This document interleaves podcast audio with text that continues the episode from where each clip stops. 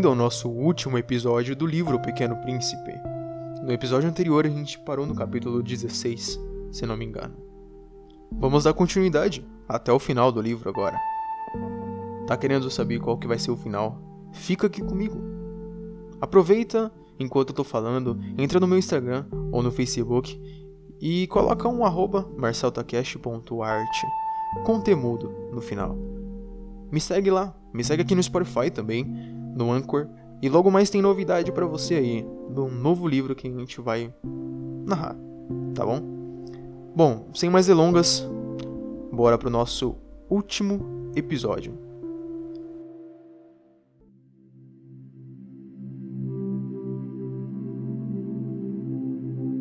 O Pequeno Príncipe, capítulo 16 ao 27. Narrado por Marcel Takeshi.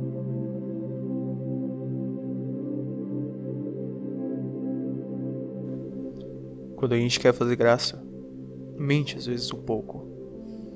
Não fui lá muito honesto ao lhes falar dos acendedores de lampiões.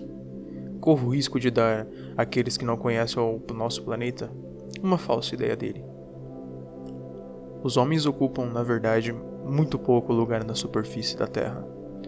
Se os 2 bilhões de habitantes que povoam a Terra se mantivessem de pé, colados um ao outro, como para um comício, acomodar-se-iam facilmente numa praça pública de 20 milhas de comprimento por 20 de largura. Poder-se-ia juntar a humanidade toda no menor das ilhas do Pacífico. As pessoas grandes não aceitarão, é claro. Elas julgam ocupar muito espaço imaginam-se tão importantes como os baobás. Digam-lhes, pois, que façam o cálculo.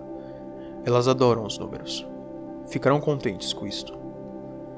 Mas vocês não percam tempo com esse problema de aritmética. É inútil. Vocês acreditam em mim.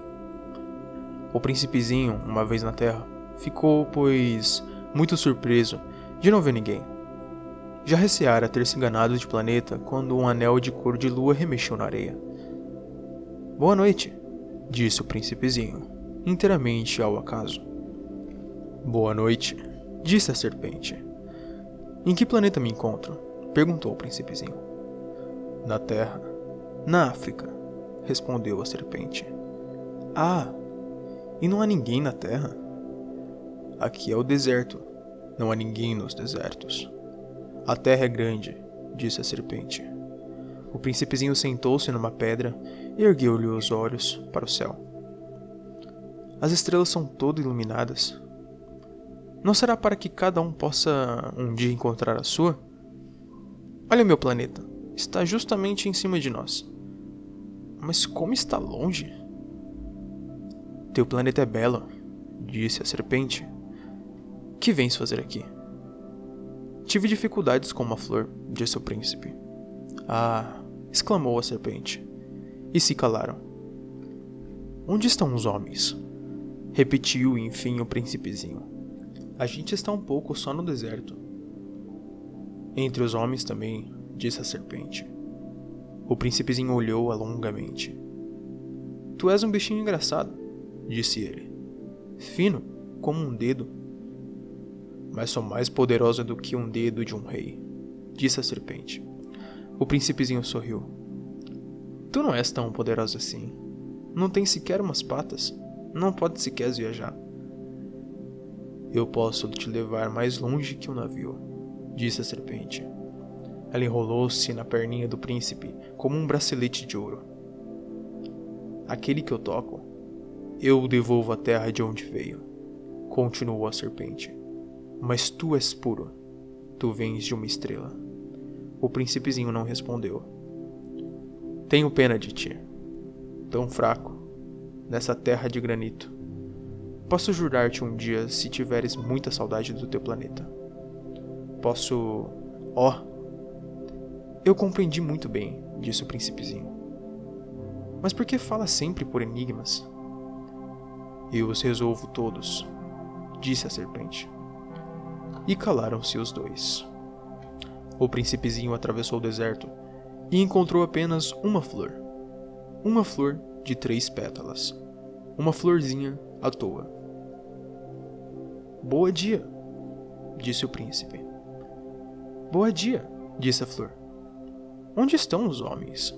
perguntou polidamente. A flor, um dia, vira passar uma caravana. Os homens? Eu creio que existem seis ou sete. Vi-os há muitos anos. Mas não se pode nunca saber onde se encontram. O vento os leva. Eles não têm raízes, eles não gostam das raízes. Adeus, disse o príncipezinho. Adeus, disse a flor. O príncipezinho escalou uma grande montanha. As únicas montanhas que conheceram eram os três vulcões que lhe davam pelo joelho. O vulcão extinto servia-lhe de tamborete. De montanha tão alta, pensava ele, verei todo o planeta e todos os homens. Mas só viu agulhas de pedras, pontudas. Bom dia, disse ele inteiramente ao Léo. Bom dia, bom dia, bom dia, bom dia, respondeu o eco. Quem és tu? perguntou o príncipezinho. Quem és tu? Quem és, quem és tu? Quem és, quem és tu? Respondeu o eco novamente. Sede meus amigos. Eu estou só, disse ele. Eu estou só, eu estou, eu só, estou só, eu estou só, eu estou só. Respondeu o eco mais uma vez. Que planeta engraçado, pensou então. É todo seco, pontudo e salgado. E os homens não têm imaginação. Repetem o que a gente diz. No meu planeta eu tinha uma flor. E sempre ela me falava primeiro. Mas aconteceu que o príncipezinho, tendo andado muito tempo pelas areias, pelas rochas e pela neve, descobriu, enfim, uma estrada. E as estradas vão todas na direção dos homens. Bom dia, disse ele. Era um jardim cheio de rosas. Bom dia, disseram as rosas. O príncipezinho contemplou-as. Eram todas iguais à sua flor. Quem sois? perguntou ele, estupefato. Somos rosas, disseram as rosas. Ah! exclamou o príncipezinho. E ele se sentiu extremamente infeliz. Sua flor lhe havia contado que ela era a única de sua espécie em todo o universo. E eis que haviam cinco mil iguaizinhas num só jardim. Ela haveria de ficar bem vermelha. Pensou ele, se viste isto. Começaria a tossir, fingir a morrer, para escapar do ridículo. E eu então teria que fingir que cuidava dela, porque senão, só para me humilhar, ela era bem capaz de morrer de verdade. Depois refletiu ainda. Eu me jogava rico de uma flor sem igual. E é apenas uma rosa comum que eu possuo? Uma rosa e três vulcões que me dão pelo joelho, um dos quais extinto para sempre. Isso não faz de mim um príncipe muito grande. E deitado na relva, ele chorou. E foi então que apareceu a raposa. Bom dia, disse a raposa. Bom dia, respondeu polidamente o príncipezinho, que se voltou, mas não viu nada. Estou aqui, disse a voz debaixo da macieira. Quem és tu? perguntou o príncipezinho. Tu és bem bonita. Sou uma raposa, disse a raposa. Vem brincar comigo, propôs o príncipezinho. Estou tão triste. Eu não posso brincar contigo ainda, disse a raposa. Não me cativaram ainda. Ah, desculpa, disse o príncipezinho. Após uma reflexão, acrescentou: Que quer dizer cativar? Tu não és daqui, disse a raposa. Que procuras?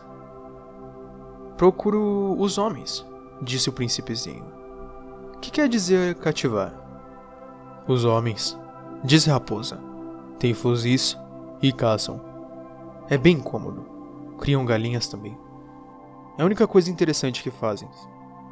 Tu procuras galinhas? Não, disse o príncipezinho. Eu procuro amigos. O que quer dizer cativar? É uma coisa muito esquecida, disse a raposa. Significa criar laços. Criar laços? Exatamente disse a raposa. Tu não és para mim senão um garoto inteiramente igual a cem mil outros garotos. E eu não tenho necessidade de ti. E tu não tens também necessidade de mim.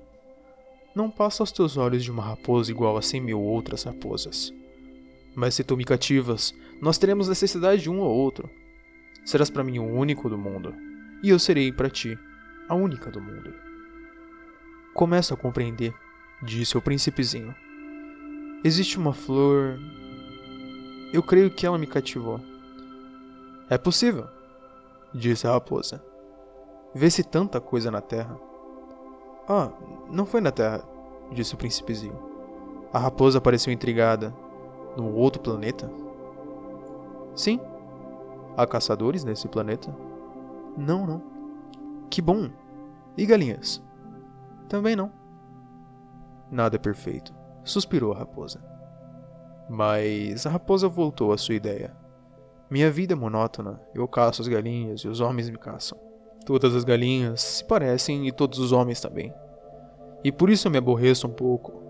Mas se tu me cativas, minha vida será como que cheia de sol. Conhecerei um barulho de passos que será diferente dos outros. Os outros passos me fazem entrar debaixo da terra. O teu me chamará para fora da toca, como se fosse música. E depois, olha, vês lá longe os campos de trigo. Eu não como pão. O trigo para mim é inútil. Os campos de trigo não me lembram coisa alguma. E isso é triste. Mas tu tem cabelos cor de ouro. Então serás maravilhoso quando me tiveres cativado. O trigo que é dourado, fará-me lembrar-me de ti, e eu amarei o barulho do vento no trigo. A raposa calou-se e considerou por muito tempo o príncipe. Por favor, cativa-me, disse ela. Bem quisera, disse o príncipezinho, mas eu não tenho muito tempo. Tenho amigos a descobrir e muitas coisas a conhecer. A gente só conhece bem as coisas que cativou, disse a raposa. Os homens não têm mais tempo de conhecer alguma coisa. Compram tudo prontinho nas lojas. Mas como não existem mais lojas de amigos, os homens não têm mais amigos. Se tu queres um amigo, cativa-me. Que é preciso fazer? perguntou o príncipezinho. É preciso ser paciente, respondeu a raposa. Tu te sentarás primeiro um pouco longe de mim, assim, na relva. Eu te olharei com o canto do olho e tu não dirás nada. A linguagem é uma fonte de mal entendidos, mas cada dia te sentarás mais perto. No dia seguinte, o príncipezinho voltou. Teria sido melhor voltares à mesma hora, disse a raposa. Se tu vens, por exemplo, às quatro da tarde, desde as três eu começaria a ser feliz. Quanto mais a hora for chegando, mais eu me sentirei feliz. Às quatro horas, então, estarei inquieta e agitada descobrirei o preço da felicidade. Mas se tu vens a qualquer momento, nunca saberei a hora de preparar o coração. É preciso ritos. Que é um rito? Perguntou o príncipezinho. É uma coisa muito esquecida também, disse a raposa. É o que faz com que um dia seja diferente dos outros dias, uma hora das outras horas. Os meus caçadores, por exemplo, possuem um rito. Dançam na quinta-feira com as moças da aldeia, a quinta-feira não é um dia maravilhoso. Vou passear até a minha vinha.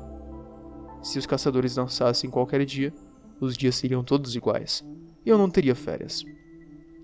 Assim o príncipezinho cativou a raposa. Mas, quando chegou a hora da partida, a raposa disse: Ah, eu vou chorar. A culpa é tua, disse o príncipezinho.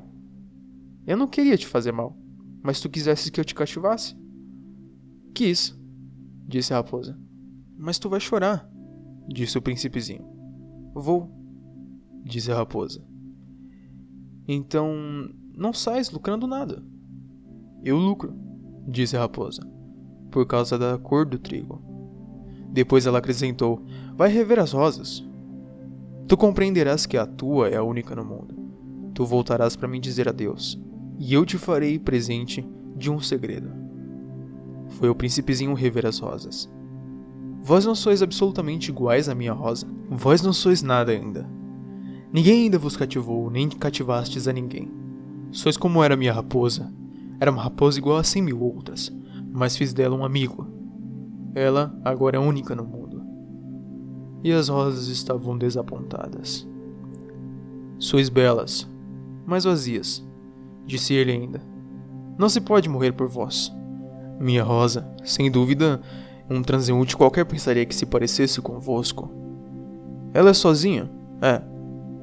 Porém, mais importante que vós todas, pois foi aquela que eu arreguei. Foi aquela que eu pus sob a redoma. Foi a ela que eu abriguei como paravento. Foi dela que matei as larvas, exceto duas ou três por causa das borboletas. Foi ela que escutei queixar-se ou gabar-se, ou mesmo calar-se algumas vezes. É a minha rosa. E voltou então a raposa. Adeus, disse ele. Adeus, disse a raposa. Eis o meu segredo. É muito simples.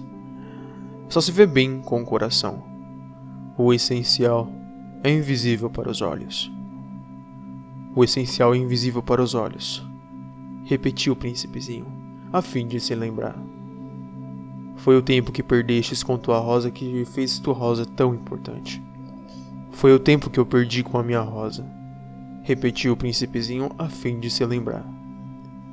Os homens esqueceram essa verdade, disse a raposa. Mas tu não deves esquecer. Tu te tornas eternamente responsável por aquilo que cativas. Tu és responsável pela rosa.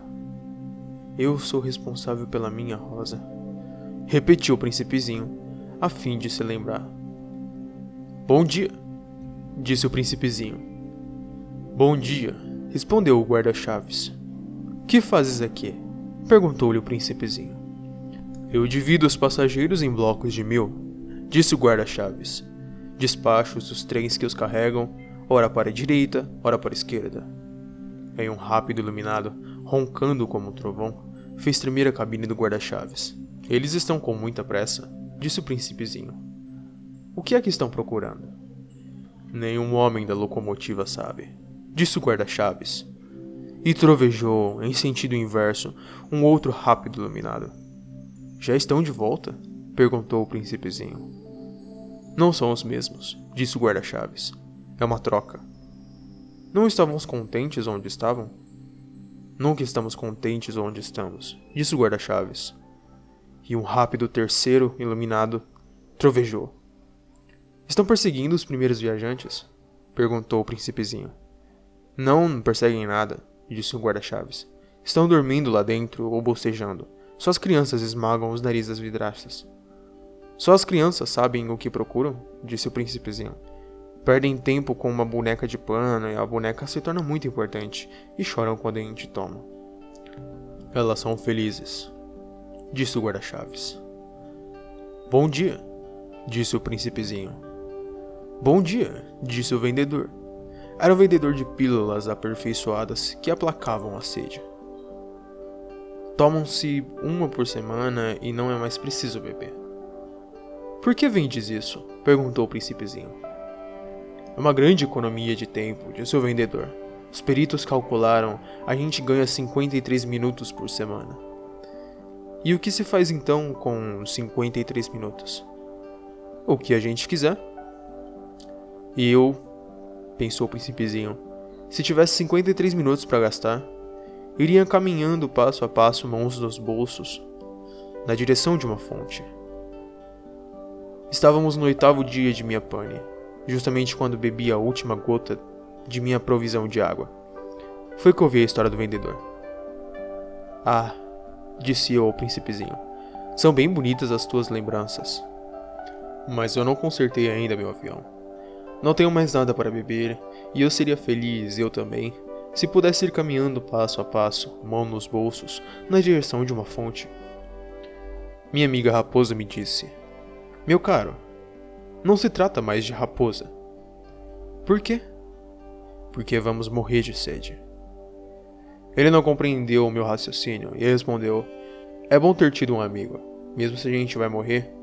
Eu estou muito contente de ter tido uma raposa por amiga. Não avalie o perigo, disse eu. Não tem nunca fome ou sede. Um raio de sol lhe basta. Mas ele me olhou e respondeu ao que eu pensava. Tenho sede também. Procuremos um poço. Eu fiz um gesto de desânimo. É absurdo procurar um poço ao acaso, na imensidão do deserto. No entanto, pusemos-nos a caminho. Já tínhamos andado horas em silêncio quando a noite caiu e as estrelas começaram a brilhar. Eu as vias como em sonho, porque tinha um pouco de febre, por causa da sede. As palavras do príncipezinho dançavam-me na memória. Tu tens sede também? Perguntei-lhe. Mas não respondeu a minha pergunta. Disse apenas: A água pode ser boa para o coração. Não compreendi a sua resposta e calei-me. Eu bem sabia que não adiantava interrogá-la. Ele estava cansado. Sentou-se. Sentei-me junto a ele. E pôs um silêncio e disse ainda: As estrelas são belas por causa de uma flor que não se vê. Eu respondi: É mesmo? E fitei, sem falar, a ondulação da areia enluarada. O deserto é belo, acrescentou. E era verdade. Eu sempre amei o deserto. A gente se senta numa duna de areia, não se vê nada, não se escuta nada. E no entanto, no silêncio, alguma coisa irradia. O que torna belo o deserto, disse o príncipezinho, é que ele esconde um poço em algum lugar. Eu fiquei surpreso por compreender de súbito essa misteriosa irradiação da areia. Quando eu era pequeno, habitava uma casa antiga, e diziam as lendas que ali fora enterrado um tesouro. Ninguém, é claro, o conseguira descobrir. Nem talvez mesmo procurou. Mas ele cantava a casa toda. Minha casa escondia um tesouro no fundo do coração. Quer se trate de casa, das estrelas ou do deserto, disse eu ao príncipezinho. O que faz a sua beleza é invisível. Estou contente, disse ele, que esteja de acordo com a raposa. Como o príncipezinho adormecesse, tomei-os nos braços e prossegui a caminhada. Eu estava comovida. Tinha a impressão de carregar um frágil tesouro. Parecia a mim mesmo não haver na terra nada mais frágil. Considerava a luz da lua, a fronte pálida, os olhos fechados e as mechas de cabelo que tremiam ao vento. E eu pensava: o que eu vejo não é mais que uma casca. O importante é invisível. Como seus lábios entreabertos esboçassem um sorriso, pensei ainda: o que tanto me comove nesse príncipe adormecido é sua fidelidade a uma flor. É a imagem de uma rosa que brilha nele como a chama de uma lâmpada, mesmo quando dorme, eu pressentia então mais frágil ainda. É preciso proteger as lâmpadas com cuidado. Um sopro as pode apagar. E caminhando assim, eu descobri o poço. O dia estava raiando. Os homens, disse o príncipezinho, se enfurnam nos rápidos, mas não sabem o que procuram. Então eles se agitam e ficam rodando à toa. E acrescentou: Isso não adianta. O poço a que tínhamos chegado não se parecia de forma alguma com os poços do Saara. Os poços do Saara são simples buracos na areia. Aquele parecia um poço de aldeia, mas não havia ali aldeia alguma. E eu julgava sonhar. É estranho, disse eu ao príncipezinho. Tudo está preparado.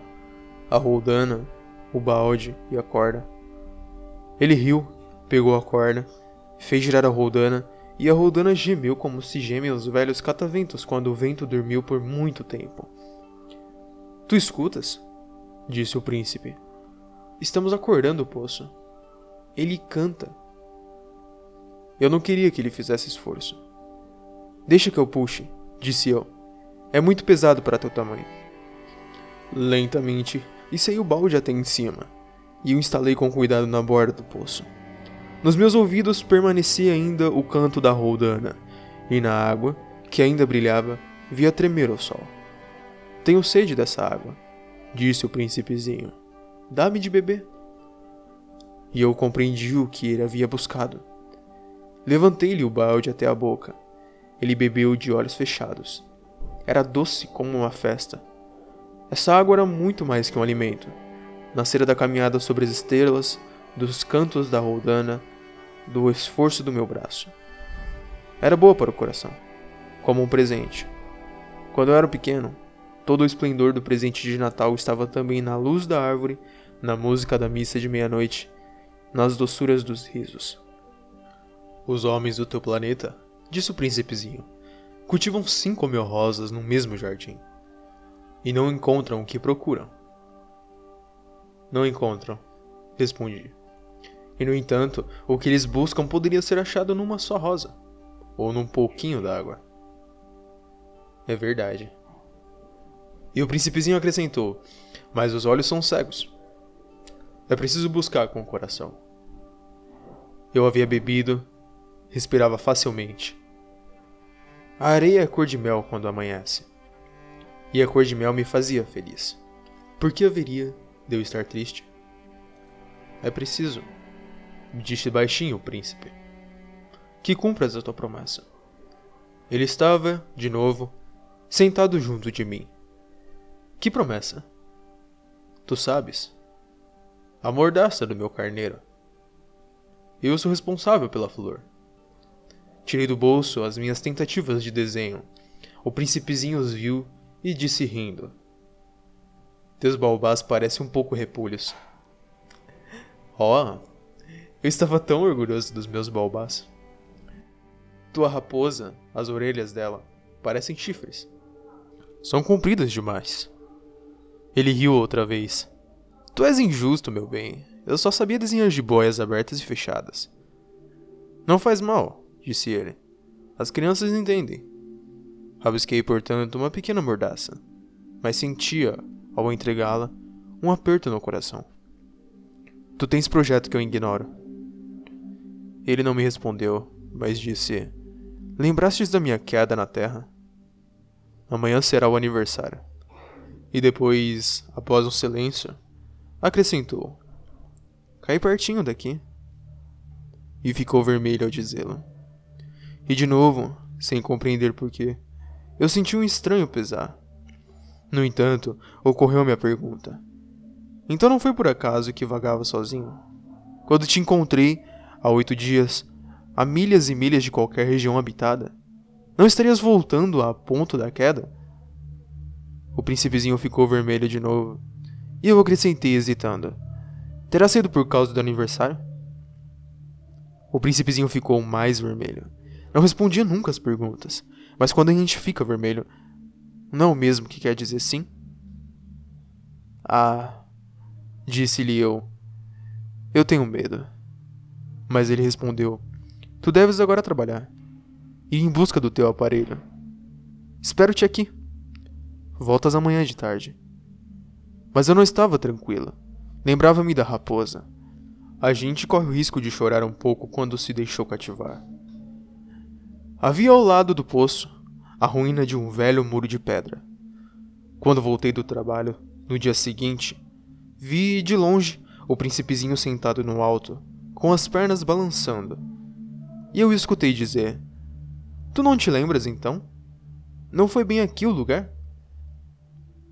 Uma outra voz devia responder-lhe, porque replicou em seguida: Não, não estou enganada. O dia é este, mas não o lugar. Prossegui o caminho para o muro. Continuava a não ver ninguém. No entanto, o príncipezinho replicou novamente: Está bem. Tu verás onde começa na areia o sinal dos meus passos. Basta esperar-me. Estarei ali esta noite. Eu me achava a 20 metros do muro e continuava a não ver nada. O príncipezinho disse ainda após um silêncio: O teu veneno é do bom? Estás certas de que não vou sofrer muito tempo? Parei o coração apertado, sem compreender ainda. Agora, vai-te embora, disse ele. Eu quero descer. Então baixei os olhos para pé do muro e dei-lhe um salto. Lá estava, erguida para o príncipezinho, uma dessas serpentes amarelas que nos liquidam num minuto. Enquanto procuro o revólver no bolso, dei uma rápida corrida. Mas percebendo o barulho, a serpente se foi encolhendo lentamente, como um repuxo que morre. E, sem se apressar demais, enfiou-se entre as pedras num leve tinir de metal. Cheguei ao muro, a tempo de receber nos braços o meu caro príncipezinho, pálido como a neve. Que história é essa? Tu conversas agora com serpentes, então? Desatei um nó do seu eterno lenço dourado, umedeci-lhe as têmporas, dei-lhe água, e agora não ousava perguntar-lhe coisa alguma. Olhou-me gravemente e passou-me os bracinhos no pescoço. Senti-lhe o coração bater de encontro ao meu, como de um pássaro que morre, atingido pela carabina. Ele me disse: Estou contente de teres descoberto o defeito do maquinismo. Vais poder voltar para casa. Como soubeste isso? Eu vinha justamente anunciar-lhe que, contra toda expectativa, havia realizado o concerto. Nada respondeu à minha pergunta, mas acrescentou: Eu também volto hoje para casa. Depois, com melancolia, ele disse: É bem mais longe, bem mais difícil. Eu percebia que, claramente, algo extraordinário se passava. Apertava-o nos braços como se fosse uma criancinha, mas tinha a impressão de que ele ia deslizando verticalmente no abismo, sem que eu nada pudesse fazer para detê-lo. Seu olhar estava sério, perdido ao longe. Tem o teu carneiro. E a caixa para o carneiro. E a mordaça. E ele sorriu com tristeza. Esperei muito tempo. Pareceu-me que ele ia se aquecendo de novo, pouco a pouco. Meu querido, tu tiveste medo. É claro que tivera. Mas ele sorriu docemente. Terei mais medo ainda essa noite. O sentimento do irreparável gelou-me de novo. E eu compreendi que não podia suportar a ideia de nunca mais escutar esse riso. Ele era para mim como uma fonte no deserto. Meu bem, eu quero ainda escutar o teu riso.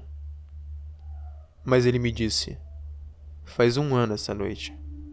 Minha estrela se achará justamente em cima do lugar onde eu caí no ano passado. Meu bem, não será um sonho mal essa história de serpente, de encontro marcado de estrela? Mas não respondeu a minha pergunta. E disse: O que é importante, a gente não vê. A gente não vê. Será como a flor. Se tu amas uma flor que se acha numa estrela, é doce, de noite, olhar o céu. Todas as estrelas estão floridas. Todas as estrelas estão floridas. Será como a água. Aquela que me deste parecia música, por causa da roldana e da corda. Lembrastes de como era boa? Lembro-me. Tu olharás de noite as estrelas, onde eu moro é muito pequeno, para que eu possa te mostrar onde se encontra a minha. É melhor assim. Minha estrela será então qualquer das estrelas. Gostarás de olhar todas as estrelas serão todas tuas amigas. E depois eu vou fazer-te um presente.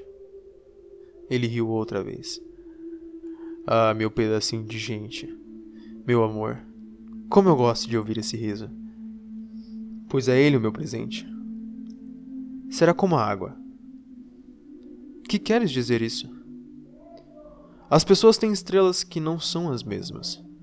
Para uns que viajam, as estrelas são guias. Para outros, elas não passam de pequenas luzes. Para outros, os sábios são problemas. Para o meu negociante, era um ouro. Mas todas essas estrelas se calam. Tu, porém, terás estrelas como ninguém. Que queres dizer? Quando olhares ao céu de noite, porque habitei uma delas, porque numa delas estarei rindo. Então será como se todas as estrelas te rissem, e tu terás estrelas que sabem rir. E ele riu mais uma vez. E quando te houveres consolado, a gente sempre se consola. Tu te sentirás contente por me teres conhecido. Tu serás sempre meu amigo. Terás vontade de rir comigo, e abrirás às vezes a janela tua, por gosto. E teus amigos ficarão espantados de ouvir-te rir e olhando do céu. Tu explicarás então: Sim, as estrelas, elas sempre me fazem rir. E eles te julgarão maluco. Será uma peça que te prego. E riu de novo. Será como se eu tivesse dado, em vez de estrelas, montões de guizos que riem. E riu de novo, mais uma vez. Depois ficou sério. Essa noite, tu sabes, não venhas. Eu não te deixarei. Eu parecerei sofrer. Eu parecerei morrer. É assim. Não venhas ver. Não vale a pena. Eu não te deixarei. Mas ele estava preocupado. Eu digo isto, também por causa da serpente. É preciso que não te morda. Mas serpentes são más.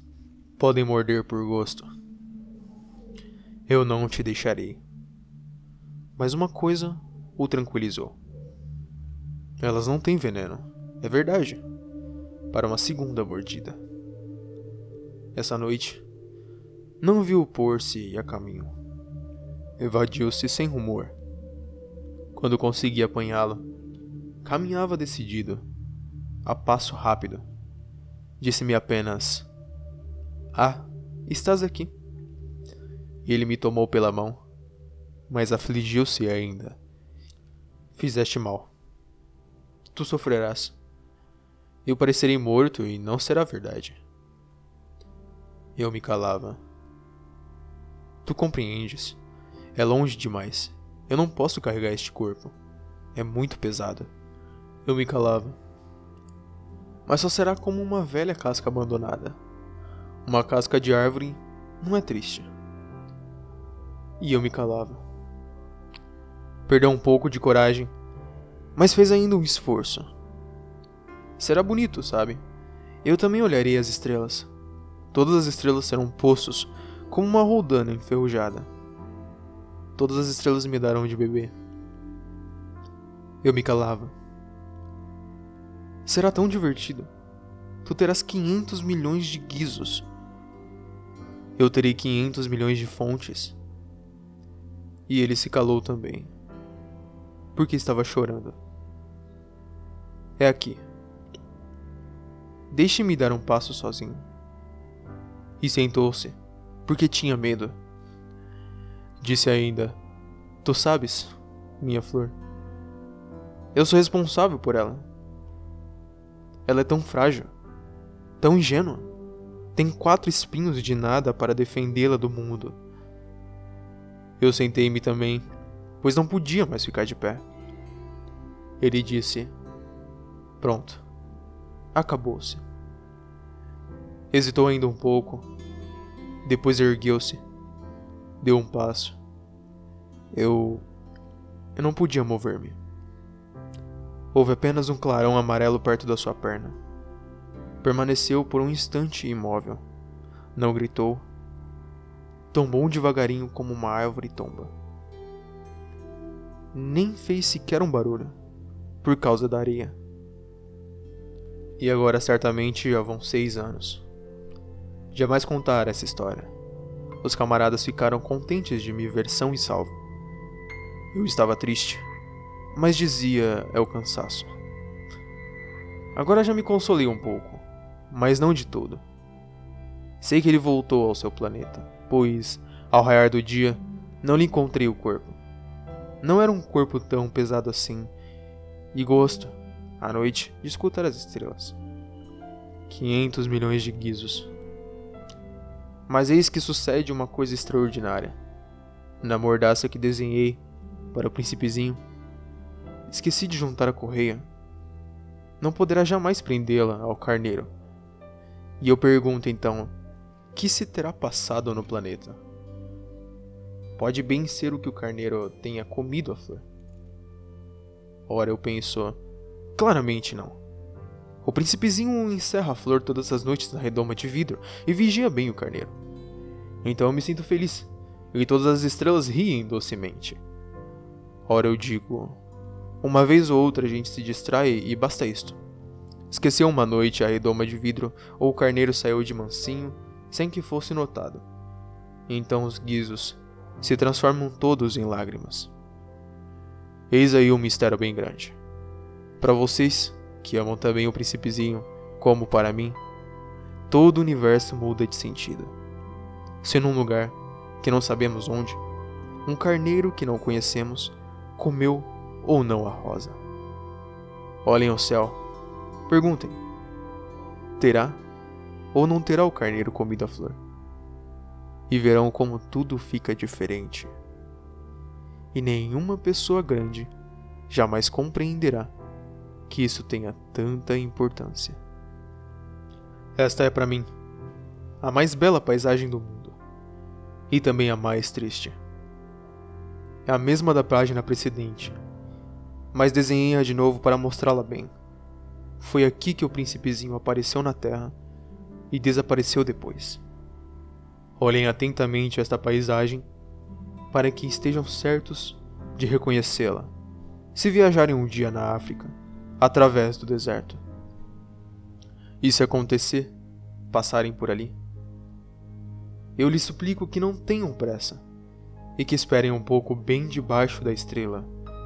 Se então um menino vem ao encontro de vocês, se ele ri, se tem cabelos de ouro, se não responde quando interrogam, adivinharão quem é. Então, por favor, não me deixem tão triste. Escrevam-me, depressa. Escreva-me que ele voltou finalmente.